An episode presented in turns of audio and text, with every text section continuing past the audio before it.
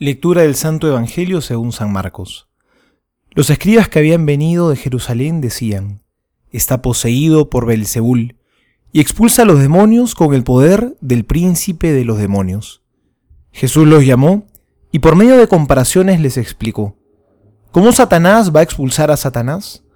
Un reino donde hay luchas internas no puede subsistir, y una familia dividida tampoco puede subsistir. Por lo tanto, si Satanás se dividió, levantándose contra sí mismo, ya no puede subsistir, sino que ha llegado a su fin. Pero nadie puede entrar en la casa de un hombre fuerte y saquear sus bienes, si primero no lo ata. Solo así podrá saquear la casa. Les aseguro que todo será perdonado a los hombres, todos los pecados y cualquier blasfemia que profieran. Pero el que blasfeme contra el Espíritu Santo no tendrá perdón jamás es culpable de pecado para siempre. Jesús dijo esto porque ellos decían, está poseído por un espíritu impuro. Palabra del Señor, gloria a ti, Señor Jesús. Los fariseos acusan a Jesús y le dicen que expulsa a los demonios porque es el jefe de los demonios. Pero no puede ser así. Si Satanás estuviera dividido contra sí mismo, no podría hacer nada. Lo curioso es que justamente quizá una de las características más importantes que vemos en Dios, que definen su identidad, es la unidad. Dios es uno solo. Es tanta su unidad que las tres personas no son solo tres, sino que forman al mismo tiempo un solo ser.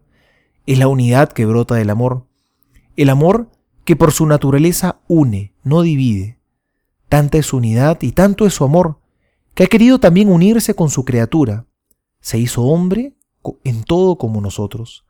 Tanta es unidad que también nos ha unido a sí mismo en un solo cuerpo, que es la iglesia. Ahí nosotros, los cristianos, encontramos justamente nuestra fortaleza cuando nos unimos a Dios, porque solo somos muy débiles. Unidos a Dios sale lo mejor de nosotros mismos. Unidos a Jesús nos hacemos fuertes. Porque del Señor viene la fuerza. Él expulsaba a los demonios, pero obviamente no porque él fuera un demonio, sino simplemente porque el bien siempre triunfa sobre el mal. El mal no puede ser derrotado con más mal.